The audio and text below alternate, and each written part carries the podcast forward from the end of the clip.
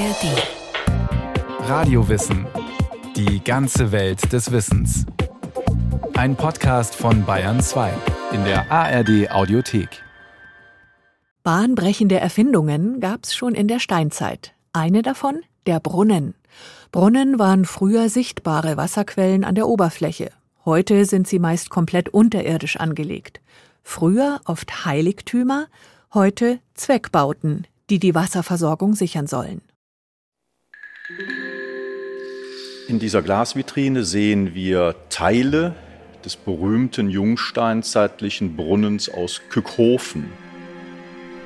7100 Jahre ist er alt. Dieser dunkelbraune, trichterförmige Brunnenkasten. Damals war er wohl das Herzstück einer jungsteinzeitlichen Siedlung, die dort lag, wo heute Kückhofen ist. Eine Ortschaft in der Nähe von Köln. An diesem Brunnen trafen sich die Dorfbewohner, tauschten Neuigkeiten aus, unterhielten sich, holten ihr Wasser. Der Arbeitsaufwand für die Herstellung eines solchen Brunnens, um an frisches Wasser zu kommen, der war ganz gewaltig. Diese Bohlen sind in einer Art Blockbauweise miteinander verschränkt, so wie man nordeuropäische Blockhäuser baut. Die Bohlen haben eine Länge von zweieinhalb bis drei Metern, eine Dicke von 20 Zentimetern und der Brunnen war äh, ehemals quadratisch. Sie erinnern an Eisenbahnschwellen, beschreibt Dr. Ralf Schmitz. Er ist wissenschaftlicher Kurator für Vorgeschichte im Bonner Landesmuseum des Landschaftsverbands Rheinland. Dort steht der Brunnen nun in einem Ausstellungsraum im ersten Stock, in einer Klimakammer, die ihn vor dem Zerfall schützt. Er zählt zu den ältesten erhaltenen Holzbauwerken der Welt, und als er 1990 entdeckt wurde, revolutionierte er Lehrmeinungen in der Archäologie. Doch dazu später mehr. Also Wasser spielt immer eine Rolle. Wir verdursten, wenn wir nicht täglich unser Wasser kriegen. Gleichgültig wo auf der Welt, schon vor den bäuerlichen Kulturen gruben Jäger und Sammler Wasserlöcher. Und auch tiefe Schächte, erläutert Dr. Florian Klimscher, Archäologe am Landesmuseum in Hannover. Nur, dass sie dann auf der Suche nach besonders guten Feuersteinen waren. Dabei entdeckten sie zufällig, dass es im Boden Wasser gibt. Diese Entdeckung war die Basis der Idee vom Brunnenbau. Wenn Sie jetzt Wasserwirtschaft meinen, also das Bereitstellen von Brauchwasser und Trinkwasser, das ist mit der Sesshaftwerdung. Also seit wir Ackerbauern und Viehzüchter sind, bauen Menschen Brunnen. Das fängt tatsächlich im 10. Jahrtausend an, vor Christus. Wir kennen momentan die ältesten Brunnen einerseits auf Zypern und in Israel. Ob im Mittelmeerraum oder in Asien. Brunnen und Bewässerungssysteme waren sehr früh Teil der Kultur. Und es waren Bauern, die damit eine revolutionäre Technologie entwickelt hatten. Eine, die über die Jahrtausende hinweg im Grunde gleich geblieben ist. Brunnen, das sind Löcher in der Erde, um an Wasser zu kommen. Die Umfassungswände sind andere geworden. Beton und Stahl ersetzen inzwischen meist Holz, Geflecht oder später Stein.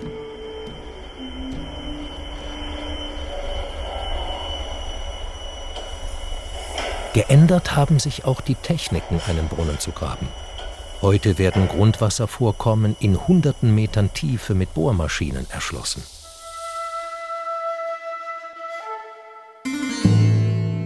Doch schon im steinzeitlichen Kückhofen gruben die Menschen 13 Meter tief, um das Grundwasser zu erreichen. Sie kratzten Löss, Sand und Kies mit so etwas wie Hacken heraus. Insgesamt 1000 Kubikmeter. Und während die einen gruben, fällten andere in der Nähe etwa 100 ausgewachsene Eichen für den Bau. Alle Arbeiten sind mit Steinbeilen und Steinmeißeln ausgeführt worden. An diesem harten Eichenholz, das ist eine, eine hervorragende Zimmermannsleistung. Der Kückhofener Brunnen löste deshalb in den 1990er Jahren unter Archäologen ein Umdenken aus bei der Debatte, ob in Europa die Brunnenbautechnologie an verschiedenen Orten mehrfach entwickelt worden ist oder ob sie auf einen gemeinsamen Ursprung zurückgeht. Florian Klimscher Das Ding könnte so vom ersten Anschein auch aus der römischen Zeit stammen oder so. Hervorragend gearbeitet. Das ist auf keinen Fall auch der erste Brunnen, den diese Leute angelegt haben, sondern da steckt eine ganz, ganz lange Handwerkstradition hinter so dass durchaus es möglich ist und ein ganz plausibles Szenario, dass die Brunnenbautechnologie mit den ersten Bauern nach Mitteleuropa kam. Die Siedler brachten alles mit, was sie für ihre bäuerliche Lebensweise brauchten. Nicht nur Saatgut und Vieh, sondern auch ein über Jahrtausende gereiftes Wissen, wie man Brunnen baut. Der Brunnen macht die Menschen dieser Zeit, also in der Jungsteinzeit, unabhängig von Bachläufen und Wasserläufen. Man kann auch in Bereichen siedeln, wo kein Bachlauf in der Nähe ist. Man kann sich also in einen trockenen Bereich setzen, gräbt einfach einfach natürlich nicht dieses tiefe Loch und hat dann seine Wasserversorgung und ist unabhängig. So wie es in Kückhofen passiert sei, erläutert Ralf Schmitz. Dort siedelten die Menschen nicht an einem Bach oder Fluss, sondern auf einer höher gelegenen, fruchtbaren Lössebene. Es gibt eine ganze Reihe von Brunnen in Mitteleuropa, die teilweise nur einen Meter tief gearbeitet sind, wo man genauso gut aus dem Loch hätte schöpfen können, das Grundwasser. Der Gedanke ist aber, eine vernünftige, saubere Einfassung zu schaffen, wo man die Ritzen auch mit Moos auspolstert, damit das zufließende Wasser auch etwas gefiltert wird. So etwas ist schnell gegraben. Doch tiefe Brunnen bauen sich nicht so einfach. Es braucht Koordination und Arbeitskräfte. In der Kückhofener Siedlung habe es mehrere Langhäuser gegeben, in denen Großfamilien von vielleicht 15 Personen gelebt hätten, und der Brunnenbau dürfte Dutzende Menschen beschäftigt haben.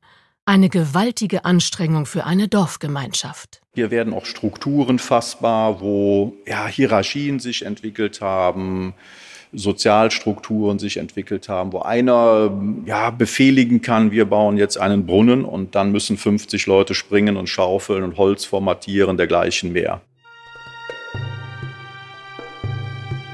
Weil es aber im steinzeitlichen Mitteleuropa kein wirklich großes Problem war, an Wasser zu kommen, entstanden damals keine ausgefeilten Bewässerungsanlagen wie beispielsweise im fruchtbaren Halbmond zwischen dem Persischen Golf und Israel. Damit war auch ihr gesellschaftlicher Effekt wahrscheinlich geringer.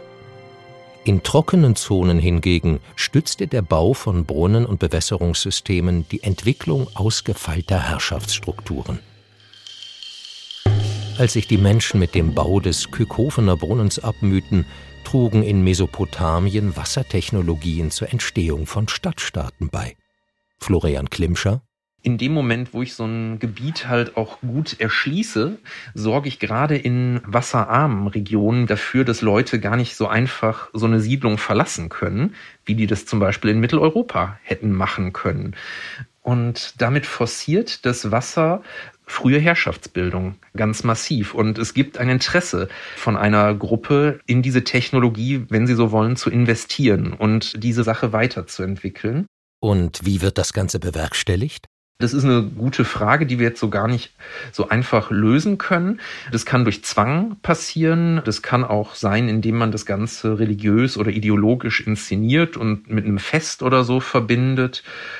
Aber es ist eigentlich immer wieder so, dass die Bewässerungswirtschaft nicht wegzudenken ist aus diesem besonderen Weg, den Südwestasien und später dann eben auch China oder andere Regionen auf dem Globus gehen mit dem Ausbau zu Stadtstaaten oder staatsähnlichen Gesellschaftssystemen. Kein Zufall dürfte es auch sein, dass die ersten Brunnen in Zypern oder Israel oft in der Nähe von Quellen lagen. Wenn wir die ausgraben, sind die häufig mit sehr vielen Funden gefüllt, die wir eigentlich als Opfer ganz gut verstehen können, so dass neben dem Aspekt der Wirtschaft wir gerade bei so frühen Technologien auch immer eine Religion oder Ideologie mitdenken müssen. Brunnen waren mehr als einfache Wasserstellen.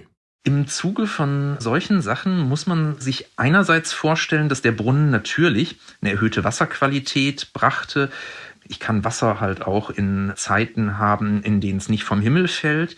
Ich kann Wasser mitnehmen. Das ist tragbares Wasser. Also ich kann auch in eine Region gehen, wo kein Fluss in der Nähe ist. Aber das Ganze ist nicht einfach wie ein moderner Ingenieur gedacht, sondern eingebettet in Geschichten, Mythen und so weiter. Quell- und Brunnenheiligtümer ziehen sich durch die Jahrhunderte bis in die moderne Zeit. Wer heute eine Münze in einen Brunnen wirft, verhält sich eigentlich nicht anders als seine steinzeitlichen Ahnen. Es ist ein Erbe aus uralten Zeiten, in Brunnen etwas Besonderes zu sehen. Wir haben in manchen Brunnen über ein Dutzend bis zu zwei, drei Dutzend Gefäße, die komplett noch waren. Vor tausenden von Jahren müssen sie abgelegt worden sein. Sie sind nicht einfach reingefallen oder wurden weggeworfen, erläutert Dr. Harald Stäuble vom Landesamt für Archäologie in Sachsen. Also Deponierungen sind ja dann schon auch immer mit Opfergaben verbunden und dieser Opfergedanke, der ist auf jeden Fall ganz wichtig. Ein solcher besonderer Brunnen war wohl auch der, den Archäologen im vergangenen Jahr im oberbayerischen Germering bei München ausgegraben haben. 3000 Jahre ist er alt und auch dieser Brunnenkasten besteht aus Holzbohlen. Der Brunnen ist tiefer als andere Brunnen. Der Brunnen ist voll mit ganz wertvollen Gegenständen des täglichen Lebens. Und das ist ja fast noch wichtiger. Das sind Schmuckstücke, das sind Gebrauchsgegenstände, aber alle von einem hohen Wert die geben sie nicht freiwillig.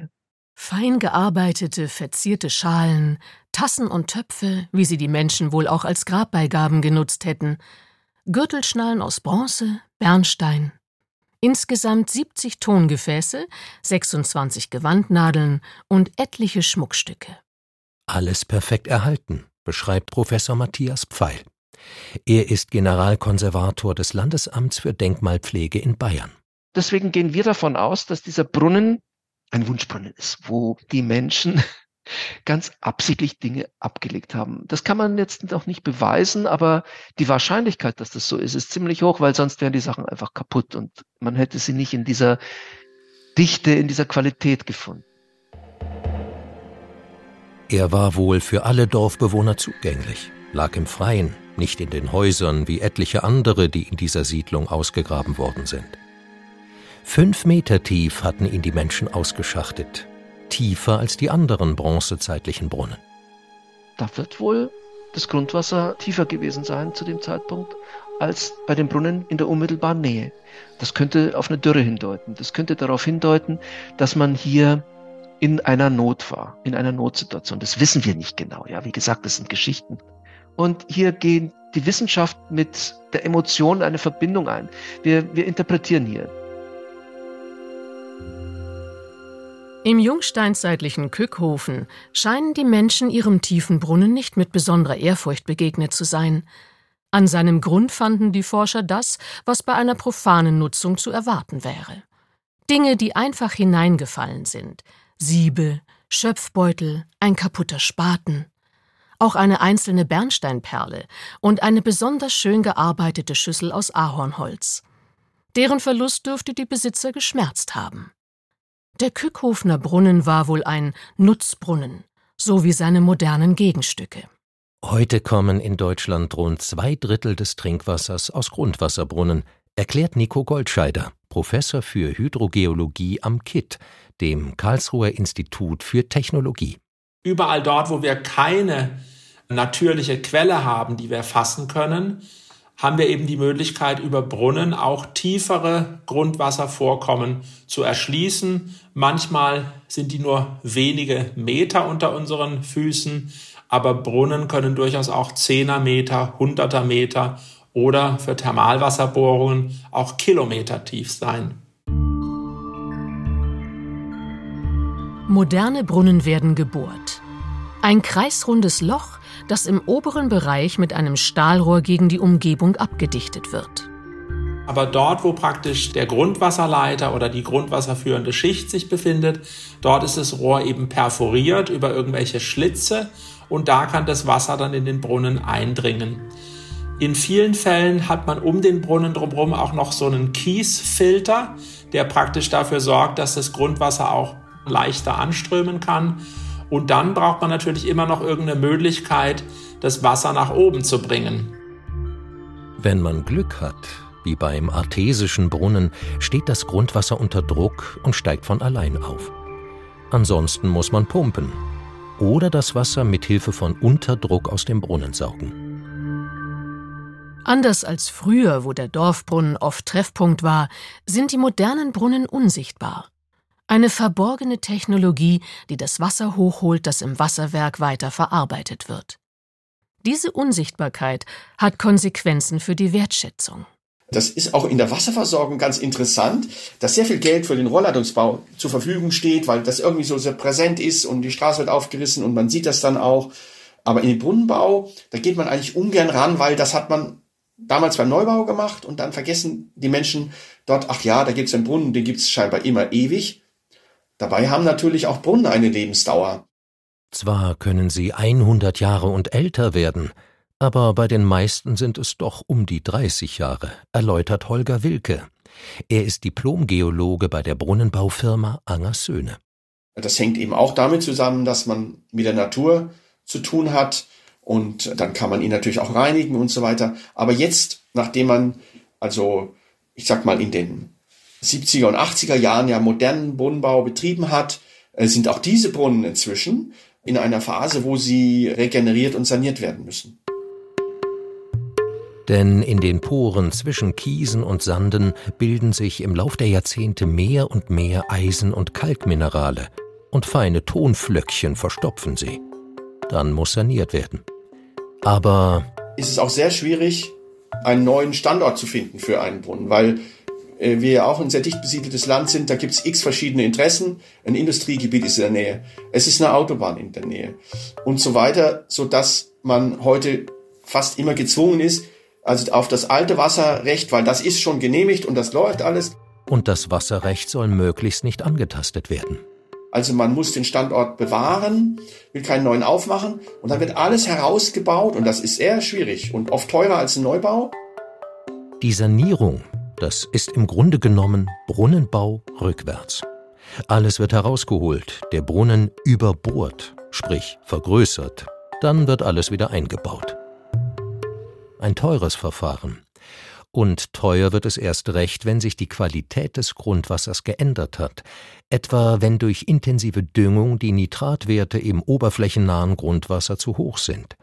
Dann muss das Trinkwasser aus tieferen Horizonten gefördert werden, und das bedeutet eine tiefere Bohrung und die Absperrung des kontaminierten Bereichs. Ich würde sagen, mindestens die Hälfte, wenn nicht zwei Drittel aller Brunnenbauarbeiten laufen aufgrund einer nachträglichen Absperrung von kontaminiertem Oberflächenwasser. Zwar wird der Klimawandel künftig auch hier alles sehr viel schwieriger machen, in Deutschland erneuert sich das Grundwasser durch Niederschläge trotzdem noch auf natürliche Weise. In vielen Ländern Asiens, Afrikas oder Südamerikas ist das anders. Doch gerade dort ist man mangels Oberflächenwassers auf Brunnen angewiesen. Beispiel das Schwellenland Jordanien. Das Grundwasser ist fossil, stammt aus der Eiszeit, als es dort mehr geregnet hat, erklärt Dr. Falk Lindenmeier, Hydrogeologe bei der Bundesanstalt für Geowissenschaften und Rohstoffe BGR in Hannover.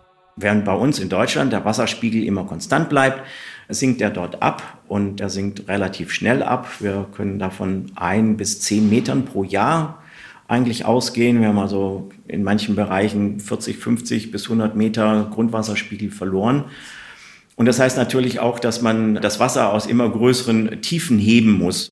Außerdem hat sich die Bevölkerung seit 1950 verzwanzigfacht.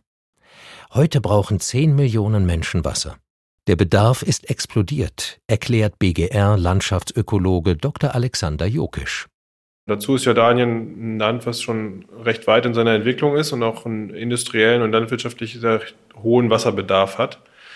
Und hinzu kommt auch, dass viele dieser Wasserrechte nicht danach vergeben werden, wer das für Trinkwasser braucht, sondern es gibt halt auch andere, stärkere, potenziell stärkere Bewerber um dieses Wasser, also Landwirtschaft und Industrie, die dieses Wasser auch in großer Menge verbrauchen. Und zusammen mit dieser äh, Grundwasserabsenkung und diesem hohen Bedarf kommt man dann in eine Situation, wo Wasser für die Bevölkerung schon relativ knapp wird an vielen Stellen.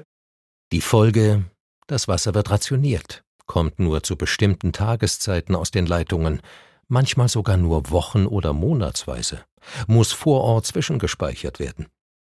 Viele ärmere Menschen können die Wassertarife kaum bezahlen obwohl sie stark subventioniert werden. Sie brauchen da deutlich mehr Geld, um einen Brunnen zu bohren und sie würden noch mal sehr viel mehr Geld benötigen, um gute Brunnen zu bauen. Ne? Das ist nicht einfach nur mit einem Bohren eines Lochs in den Untergrund getan. Die Löcher sind 500 bis 700 Meter tief, sondern sie müssen die auch richtig ausbauen. Sie brauchen das richtige Material. Sie brauchen gute Pumpen. Gleichzeitig nehmen die Kosten halt auch zu. Tiefe Brunnen sind zudem nicht nur technisch, sondern auch überwachungstechnisch eine Herausforderung. Und anders als in Deutschland sind wenige Beschäftigte für viele Brunnen zuständig. Das Problem? Wenn man nicht regelmäßig vor Ort ist, fällt der Grundwasserspiegel unter die Pumpe und äh, dann läuft die Pumpe trocken und geht kaputt. Ne? Das ist dann der Punkt, wo man meistens dann bemerkt, wo oh, da kommt kein Wasser mehr ne? und rausfahren muss und eine neue Pumpe einsetzen muss. Auch die elektronischen Überwachungssysteme sind anfällig und wartungsintensiv. Dabei verwandeln sich nicht optimal eingestellte Pumpen in Stromfresser, was wiederum die Preise hochtreibt. Das ist schon enorm, was da eigentlich in den Brunnen reingesteckt werden muss. Und deswegen werden natürlich auch äh, so wenig Brunnen wie möglich gebaut und sie werden so billig wie möglich gebaut. Und die Kosten steigen trotzdem ständig. In 20, 30 Jahren dürfte in Jordanien der Punkt erreicht sein, wo die vielleicht 10.000 Jahre alte Zivilisationstechnik Brunnen an ihre Grenze kommen wird, so die derzeitigen Schätzungen der Bundesanstalt für Geowissenschaften und Rohstoffe. Wenn man gute Technik hätte und die bezahlen könnte, dann wäre es wahrscheinlich noch möglich, deutlich mehr Grundwasser zu fördern und deutlich länger Grundwasser zu fördern, als wir mit den jetzigen Situationen das prognostizieren können. Also ein endgültiges Aus wird es nie geben, sondern letztendlich werden wahrscheinlich die Spannungen drumherum irgendwann so steigen, dass ja die das an ein Ende kommt oder dass es dann eine Änderung gibt in dem gesamten System. Dann könnte eine neue Zivilisationstechnologie übernehmen. Anlagen, mit denen man mehr Wasser entsalzen könnte, um Trinkwasser zu gewinnen. Und die Brunnen? Die meisten werden dann wohl das Schicksal ihres steinzeitlichen Vorläufers aus Kökhofen erleben. Sie werden aufgegeben. Und wenn sie nicht eines fernen Tages von Archäologinnen und Archäologen ausgegraben werden, für immer im Boden vergessen.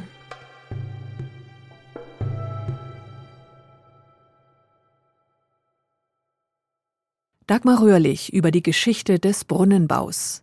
Genauso wie bei Brunnen ist es auch bei der Kanalisation. Sie ist tief im Boden verborgen und im Alltag gar nicht wahrnehmbar. Wie dieses unterirdische Kanalsystem funktioniert und was es leistet, dazu gäbe es auch eine Radiowissen-Folge. Zu finden in der ARD Audiothek und überall, wo es Podcasts gibt.